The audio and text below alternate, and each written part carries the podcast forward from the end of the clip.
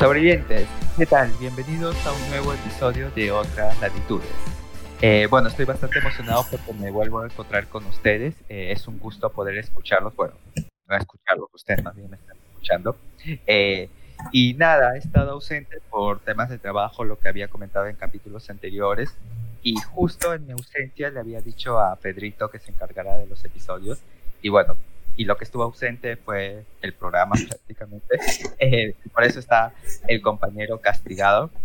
lo he castigado, pero su castigo es que él va a conducir el programa junto conmigo, así que Pedro, bienvenido.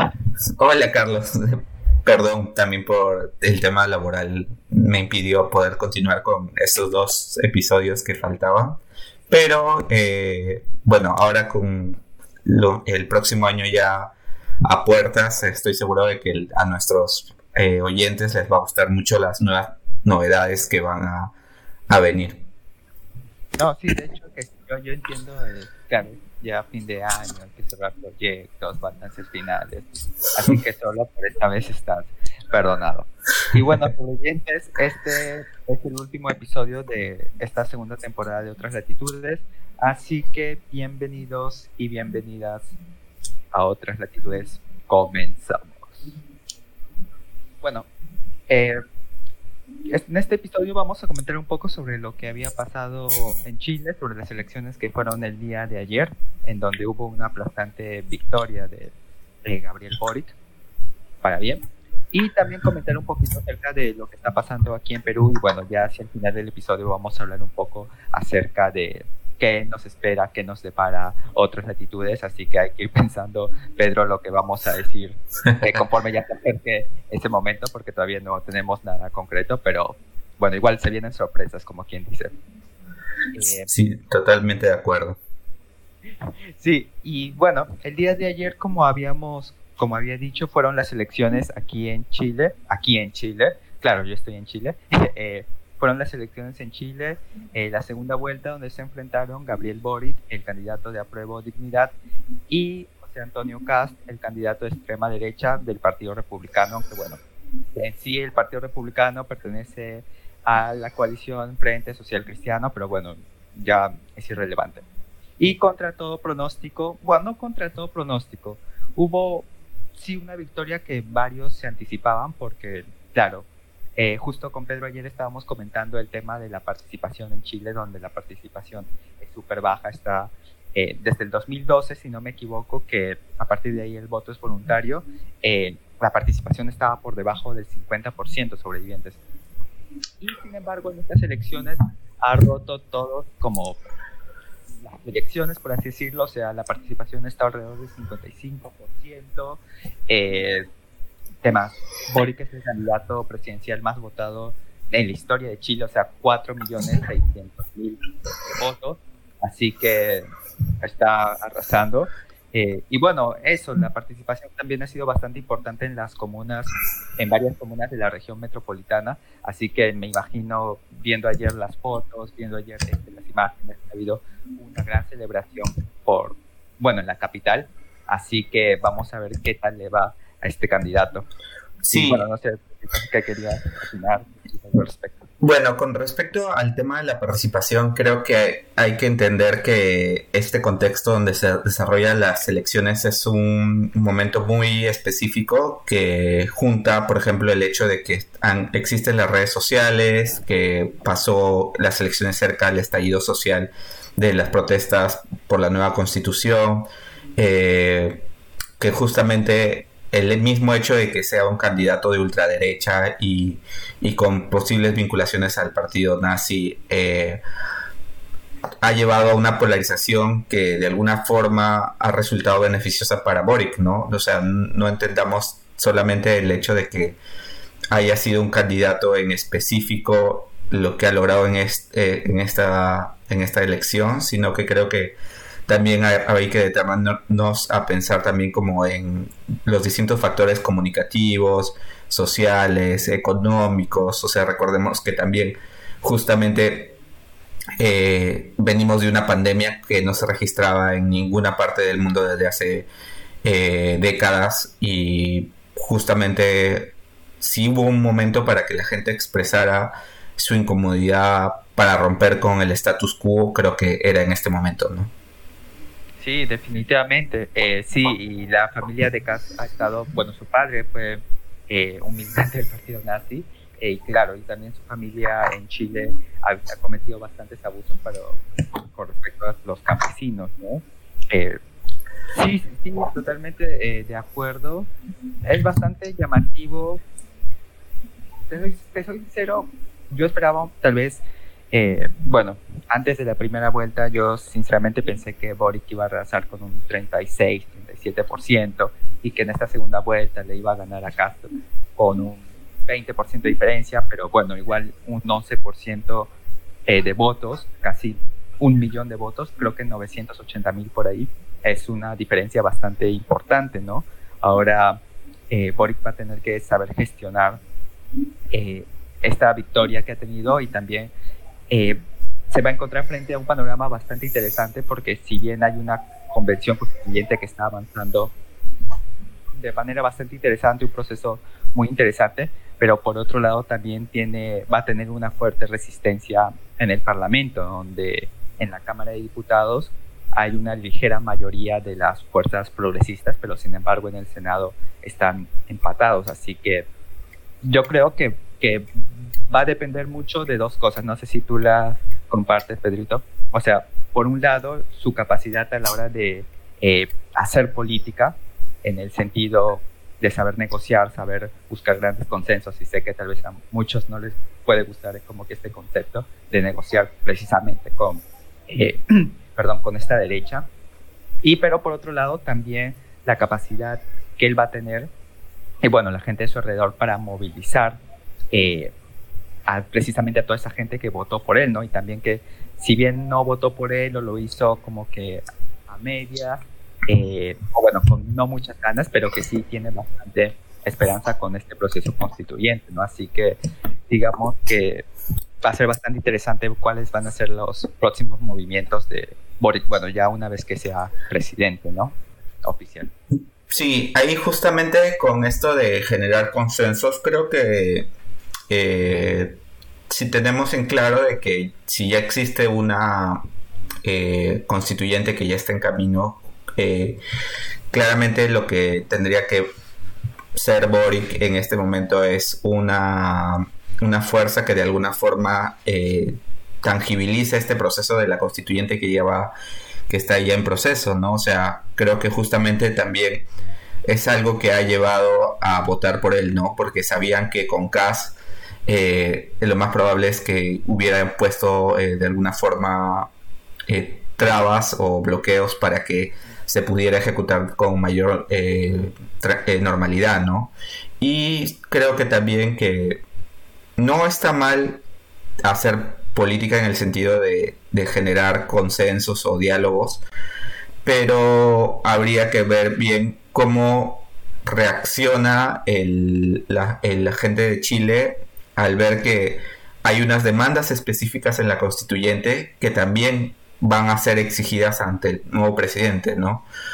Eh, como el tema de la educación universal, el tema de salud universal, transporte eh, universal, ¿no? Que son como eh, demandas que se alzan dentro de la constituyente, pero que de alguna forma no han sido recogidas por el Estado. Bueno, obviamente Piñera no lo iba a hacer, pero veamos cómo eh, creo que el punto más difícil de Boric que va a tener que asumir es que hay unas demandas concretas de la población chilena por servicios eh, básicos universales y que están eh, presentes en la constituyente, pero que él también va a tener que poner un, un, pie ¿no? en esas demandas ¿no? y cómo satisfacerlas, ¿no? porque creo que es, creo que más bien el pueblo chileno interpretaría como una traición que Ah, estando estas demandas eh, eh, presentes en la constituyente, Boric no haga nada para poder implementarlas, ¿no? Creo que eso, eso sí se vería como una traición y no tanto como un, proceso de consensos. Sí, sí, sí, sí. Y pero sí, de hecho que lo va a tener bastante complicado porque, bueno, ahorita en la derecha, Piñera, está como que en plan, sí, hay que ayudarte porque para que sigas un buen camino, que no sé qué, que Cast también ayer se reunió con él, que vamos a hacer una posición constructiva, o sea, ahorita están buenitos y bonitos, pero ya una vez en el, una vez Cast, digo, Boric eh, instalado, o sea, la derecha va constantemente petardear, petardear, petardear, y ahí creo que Boric sí va a tener bastantes frentes y va a necesitar bastante inteligencia para saber sortear esos, esos ataques, ¿no? No solo desde el Congreso, sino también desde los poderes fácticos que van a estar ahí, que friega, que friega, que friega. Eh, sí, totalmente de acuerdo. Y algo que me llama bastante la atención es que he visto que mucha gente está aplaudiendo eh, que Cast haya eh, reconocido al, a las pocas horitas nomás su derrota y todo el mundo está diciendo sí, que la derecha eh, chilena, que la derecha peruana debería ser como la democrática, que no sé qué y demás cosas. Y es como que un tanto, oye, brother, o sea, Cast ha perdido por 10 puntos. O sea, él había dicho que si el resultado iba a estar eh, ajustado, la diferencia era mínima, iba a recurrir a otras instancias judiciales. Y es como que, ¿cómo puedes eh, admirar o reconocer que un prácticamente un pinochetista, o sea, con todo lo que había dicho, que si Pinochet estaría vivo, votaría por él, que, no sé qué, que quería eliminar al, Ministerio de la Mujer, que, decía que los derechos eh, de la población LGTB era una dictadura gay, o sea, una serie de cosas, o sea, y ahora me vienes a, alabar a un pata que reconoce una derrota de 10 puntos, o sea... Sí. Sí, de verdad, o sea, me parece que los liberales peruanos y sobre todo este sector de la academia liberal tiene un arroz con mango horrible en, la mente y sobre todo hay como esto de... Hay, yo hasta me atrevería a decir que son xenofílicos, ¿no? O sea, todo lo que es extranjero es como delicioso, extasiante para ellos por, por esta aspiración eh, neocolonial que tienen los liberales eh, peruanos, ¿no? Sobre todo los de la academia. Que, bueno, no vamos a nombrar ninguno acá, pero los, conocemos, los tenemos contados con, en una lista así, en la lista de, la vergüenza, creo, ¿no? Porque imagínate tener un, un ultraderechista protonazi eh, a punto de ganar y que la, derecha, los intelectuales liberales, eh, salgan a, felicitar este gesto. O sea, el único gesto que ha tenido en toda la campaña CAS decente es, lo, es como lo redime de todos los duros pecados. De verdad me parece tan antojadizo. Es como. No sé. O sea, ya creo que ya no hay palabras para describir lo mediocre que es que puede ser la academia peruana, los periodistas peruanos, de los liberales y de verdad eh, creo que más bien lo que podemos aprender es del pueblo chileno, ¿no? Que a pesar aún de todos los los motivos que había por votar contra Boric, no eh, por el tema de la juventud, el tema de la experiencia, eh, se dieron cuenta de que una, un proyecto eh, protofascista de derecha no tenía lugar en, en, esta, en este momento en Chile, ¿no? O sea, creo que eso es súper importante. Sí, sí, de hecho que sí, y también hay bastante chamba por hacer porque bueno, no sé, o sea, no sé cómo será la situación allá en el sentido de la participación, porque si bien ha sido la participación más alta, Boric ha sido el candidato con más votos en la historia eh, de Chile, eh, ha habido un 45% de, de chilenos que les ha llegado altamente esta elección, o bueno, no es que les haya llegado altamente esta elección, no, pero no fueron a votar a pesar de que tenían acá, por un lado, y también creo que me parece importante resaltar que Cast ha tenido un 45% de votos, bueno, 44, que es 3 millones 700 mil, 800 mil, eh, bueno, votos que tradicionalmente ha tenido siempre la derecha en Chile. Y creo que hay bastante, hay por conquistar, por así decirlo, a toda esa población que no ha estado interesada en ir a votar y también a esta población que no necesariamente, que votó por Cast, pero no necesariamente es de extrema derecha o es pinochetista, sino que ha habido una serie de razones por las cuales se han inclinado por él, ¿no? Y ahí también está, eh, digamos, esta chamba que, que, se tiene que hacer para eh, atraer, por así decirlo, a, a toda esta, esta población, ¿no? Creo que un 55% de votos, 4.600.000 para celebrar, pero también hay que tener en cuenta que esa gran masa que, que no ha optado por este proyecto, ¿no? Por el proyecto de, de Boric. Pero bueno, vamos a ver, y no sé por qué he dicho esto, si estábamos hablando acerca de los liberales de la Academia Peruana, pero bueno, es algo que quería soltar y, bueno, regresando al tema, sí, pues eh, es bastante palteante esta situación de alabar un gesto. Claro, bueno, intentando entender a, esta gente es como que constantemente una comparación, ¿no? O sea, Keiko acá lo que hizo fue patalear, patalear, patalear, eh, también Porky, o sea, bueno, eh, López Aliaga, eh, y bueno, ver un gesto así, aunque sea de un pinochetista, debe ser como que wow, ¿no? Pero bueno, yo sinceramente les deseo lo mejor a los compañeros de Chile, yo creo que eh, se está iniciando un proceso bastante interesante y bueno, queda apoyar a Boric, ¿no? A ver qué, cómo se desenvuelven las cosas. Pero llegando aquí a Perú, ya hablando de nuestro país, eh, tan hermoso, donde también gobierna la izquierda, eh, ¿qué, ¿qué, ha pasado, Pedro? O sea, he estado un poco descontextualizado por justamente he estado en otro lugar. Claro. y bueno, para que nos pongas un poco tal vez en contexto, qué, ha pasado, qué no ha pasado mientras nos estábamos bueno, mira, eh, creo que uno de los hechos más resaltantes es de que se rompió casi, bueno, está fracturada parcialmente la, bancada oficialista. Eh, todo esto debido a unas intromisiones de... Para empezar, eh, bueno, ya todos deben haber conocido el, caso de nuestra flamante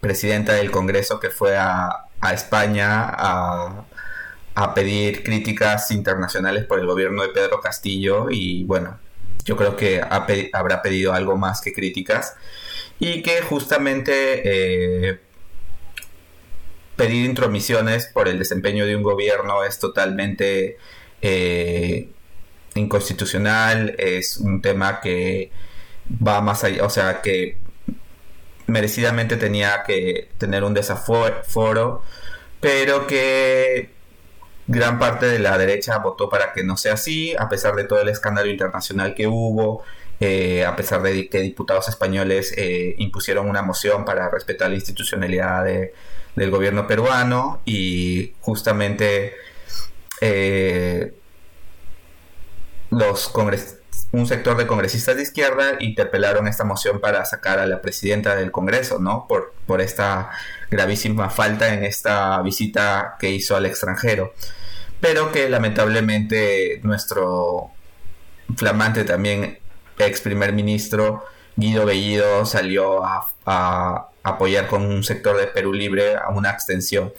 Y, dando excusas realmente tontas, eh, terminó abrazándose con la con la presidenta del Congreso y causando mucha, mucha molestia entre los congresistas de, eh, como Guillermo Bermejo, Bexy Chávez o, el congresista William que de Perú Libre que no que también terminó renunciando ese mismo día a la bancada, ¿no? Hamlet. Hamlet. Hamlet, William. Bueno, me confundí. Eh, y esto de alguna forma le ha quitado bastante créditos políticos a, a la bancada, sobre todo, pero creo que de alguna manera ha servido un poco para amortizar el, problema que ha tenido Pedro Castillo con una lobista eh, comprobada, bueno, que está siendo investigada, eh, López, que es, está, o sea, que ahora ha acudido a la fiscalía a pedir como ser colaborador eficaz, argumentando que ella sabe que Pedro Castillo recibió dinero por parte de unos eh, contratistas del Estado y que, bueno, ella se pone a disposición, ¿no? Bueno, estaba en ese proceso todavía, no estoy seguro si su abogado accedió a, al tema de la colaboración eficaz con los términos que impuso la fiscalía, pero digamos que nuevamente se vislumbra una posibilidad de vacancia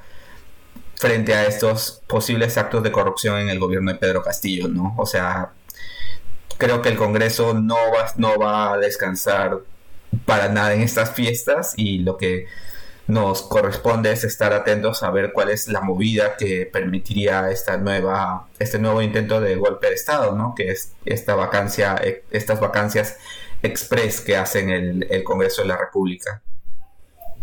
Sí, sí. Bueno, el Congreso, bueno, últimamente en el Perú, los últimos 5, 4 años, siempre nos han, casi siempre nos han aguado las fiestas, eh, ya sean de Navidad o de fin de año, porque en ese momento, mientras todos estamos celebrando, el Congreso, desde la presidencia, en, este caso, bueno, cuando PPK Kuczynski era presidente, eh, siempre se lanzaban con una pendejada, así que no sería eh, arriesgado decir que esto que algo parecido podría pasar porque justamente el Congreso ya debería estar de vacaciones por estos días, pero sin embargo han extendido eh, su trabajo hasta el 17 de enero, si no me equivoco, así que eso da pie como para que puedan hacer cualquier cosa el 25 o el 1 de enero. Y si no es así, eh, igual ir viéndolo de una vacancia express, ¿no? Porque precisamente una de las, de las grandes debilidades de Pedro Castillo y de su gobierno en general es que problema tras problema tras problema y no saben cómo gestionar, digamos, eh, o encontrar una solución o comunicar eh, de manera efectiva eh, qué es lo que está pasando. Hasta el momento, bueno, una de las críticas que se le hace a Castillo es que no da entrevistas, pero bueno, ese es otro, otro tema, ¿no? Pero el punto es de que este gobierno es bastante, bastante malo a la hora de gestionar sus problemas y para colmo está teniendo estos constantes problemas con su bancada, con la bancada de Perú Libre, que, bueno, Guido Bellido hizo una estupidez que ni vale eh, comentarlo, pero bueno, es eso, ¿no? Ese, Perú Libre es, digamos, el único sostén que tiene Pedro Castillo en estos momentos y al parecer la relación entre ellos es bastante eh, complicada. Bueno, no al parecer, es bastante complicada. Así que vamos a ver cuáles van a ser las siguientes movidas del Congreso. A mí no me cabe duda de que van a seguir insistiendo con la vacancia y al menos este primer intento de vacancia eh, fallida, eh, al menos les ha permitido más o menos medir fuerzas y cuáles son, eh, con qué congresistas contar, con qué partidos contar, ¿no? A mí no me cabe duda de que la segunda, el segundo intento de vacancia que venga va a ser mucho, mucho más, más fuerte y van a ir de hecho a la segura. Sí, sí, o sea, eh, creo que este, bueno, como mucha, mucha gente señala, el tema de en los anteriores dos gobiernos eh, a la segunda vacancia lograron conseguir los votos necesarios y con ello eh, vacar el presidente, ¿no? Ahora, como también señalaste, el problema de Castillo reside en su poca disposición a, a poder defenderse, ¿no? O sea, creo que sus... Eh, Mirta Vázquez está haciendo, me parece, un buen trabajo intentando apagar los incendios, pero ya en escándalos políticos que lo atañen directamente al presidente, simplemente dar, no dar la cara ya implica un gesto de, de culpabilidad para cierta opinión pública, ¿no? O sea, si no sale a hablar, es como este, esta frase que señalan de si no sale a hablar es porque algo esconde, ¿no? Y creo que eso es muy problemático para, para la gestión, ¿no? Que viene cayendo cada vez menos en, popularidad. Bueno, nunca tan bajo como el Congreso, pero está descendiendo muy rápidamente y, justamente en niveles de aprobación mínimos eh, la gobernabilidad se hace casi imposible de realizar correctamente en todo el país, ¿no? Porque comienzan protestas sociales, eh, diferentes eh, eh, poderes del Estado comienzan de alguna forma a fragmentar la poca institucionalidad que queda, ¿no? pero esperemos que realmente pueda aclarar esta situación con Karelín López, pero parece que no va a ser tan... no va a salir sin heridos esta, esta nueva contienda contra el Congreso, creo. Esa, ese creo que es mi predicción. Sí, de hecho que sí, lo, este, tema sí está bien, bien complicado porque se involucra directamente al presidente y bueno, ahí ya tiene Boric y toda su gente para tomar notas de qué cosas no debe ser, no debe hacer. Y es una pena porque creo que el problema de Castillo, sea, como ya lo dije, es más que todo temas de su entorno, temas de su poca, digamos, eh, no sé si decir capacidad a la hora de gestionar problemas, de, no sé, pero por un lado está este tema, pero por el otro lado hay que reconocer que hay bastantes cosas que se está avanzando bien, o sea, el tema de la vacunación, el tema económico, que estamos creciendo más de lo que se esperaba. Y, bueno, y sería una lástima que las cosas, poquitas cosas buenas que se está llevando a cabo, o sea, se vean manchadas por estos problemas, ¿no? Que son muy ajenos a lo que eh, vengo diciendo. Pero bueno, vamos a ver. Así que, como digo, que nuestros compañeros, compañeras chilenos, chilenas vayan tomando nota de qué no hacer, hacer. Creo que hay una gran lista de no, de qué no hacer en, en un gobierno de izquierda que no sea proporcionado Perú libre. Sí, de hecho que sí. Pero bueno, vamos, vamos a ver. Y bueno, Pedro, ¿qué te iba a decir? Ah, ya. eh, sí, bueno, antes quería agregarte que se rumorea, bueno, no es como que muy eh, decir eh, rumores, repetir rumores, pero hace no mucho se había reunido Vladimir Cerrón, el presidente, bueno, el dirigente de Perú Libre, con Pedro Castillo, y al parecer habría cambio de, de gabinete, cambio de algunos ministros eh, a inicios de año, como una forma de fortalecer lazos y recuperar los lazos entre Pedro Castillo, Perú Libre, y posiblemente rueden varias cabezas, entre ellos la cabeza de Mirta Vázquez. Pero son rumores, eh, así que vamos a ver qué tal.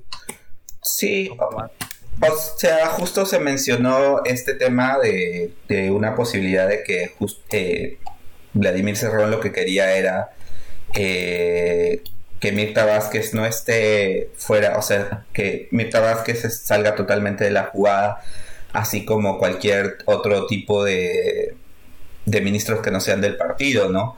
Pero con esta ruptura de la bancada, con este debilitamiento de la bancada, con esta capacidad de, de, de poco diálogo que ha tenido Perú Libre con respecto a, al último al último traspiés con la con la presidenta del Congreso no creo que eso vaya a suceder y más bien creo que Vladimir Cerrón tendría que, que repensar realmente cuál va a ser su su rol de en los próximos meses, ¿no? Porque si la bancada se sigue fragmentando, eh, el perjudicado o el que se queda sin capital político va a ser él, ¿no? Y creo que más bien no le va a convenir tener una bancada fragmentada, con una opinión pública desfavorable y, seguir como en este pequeño kamikaze político que ha, venido emprendiendo desde que sacaron a Guido Bellido, ¿no? Sí.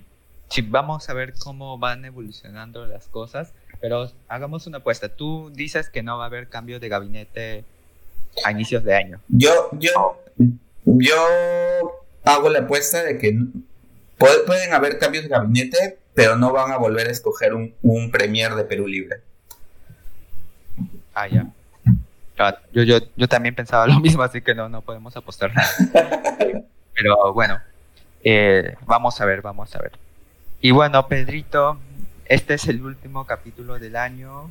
Eh, creo que llega el momento de agradecimientos, o sea, ya viene el momento en que nos ponemos sentimentales, pero eh, este ha sido un año bastante interesante para otras latitudes. Eh, también tengo que reconocer que ha sido un año eh, en donde ha habido meses en los que hemos publicado como siempre, pero también ha habido como que meses en los que hubo pausas por diferentes razones, poco, poca consistencia, pero creo que, sí, el próximo año de hecho que vamos a hacerlo lo lo que esté a nuestro alcance para continuar con los capítulos semanales y que también estos capítulos tengan mejor calidad y también hayan bastantes invitados, invitadas nuevas. Y creo que algo que de lo cual estoy muy orgulloso es que este año sí hemos tenido una gran variedad de, de personas, eh, de diferentes, no sé cómo decirlo, características, diferentes personas, no sé, los compañeros de Cerro a la izquierda, hasta personas tan random como mi compañero Carlos Esquivel, eh, también gente como Araceli Aguilar, que hace cosas súper chéveres, o la compañera Victoria Arriagada de, de, Chile, que fue candidata por la Constitución. O sea, una variedad de, de voces que me parece súper chévere eh, también contar, ¿no? Y de verdad eh, nos vamos a asegurar de que el próximo año sea incluso mejor y contemos con muchas, muchas más personas que desde las cosas chéveres que hacen nos puedan aportar sus, miradas sobre lo que pasa en sus países o acá también en el Perú. Sí, totalmente de acuerdo y creo que un compromiso para poder de alguna forma mejorar es seguir de alguna forma eh, brindando un poco más de insumos a la opinión pública para entender cómo está nuestra realidad política latinoamericana y sobre todo en su relación con, todos los otros continentes, ¿no? Que creo que es muy importante eh, saber hoy en día, ¿no? Y, que justamente pequeños espacios como el nuestro puedan seguir creciendo y puedan eh, tener como más visibilidad con otras con otros actores y, personas de Latinoamérica. Sí, de hecho que sí. Y bueno, el año pasado hicimos una, no, este año hicimos como que una encuesta y nos salían bastante hablar sobre México, sobre El Salvador, eh, cosa que no hemos hecho, pero que sí prometemos eh, enfocarnos también en estos procesos, ¿no? Y el próximo año va a ser súper interesante porque, bueno, tenemos lo de Boric en, en Chile, eh, en Honduras también, que ha gobernado la izquierda, su primera mujer presidenta, si no me equivoco, sí, Sí. Eh, y bueno, y también se vienen elecciones en Brasil, en Colombia, Costa Rica, así que va a ser un año 2022 bastante interesante y bueno, en materia eh, más allá de Latinoamérica también eh, vamos a ver cómo avanza el tema del COVID, Omicron. en Europa también van a haber elecciones, o sea, va a ser un año bastante, bastante interesante, así que esperamos poder cubrirlo todo seguido y todas estas semanas, semanal. Sí, Sí, igualmente. Y, bueno, de nuestro. Sí, igualmente. Y de nuestro lado también, como seguir haciendo como el mejor contenido que podamos y, con, y para llegar a todos lados.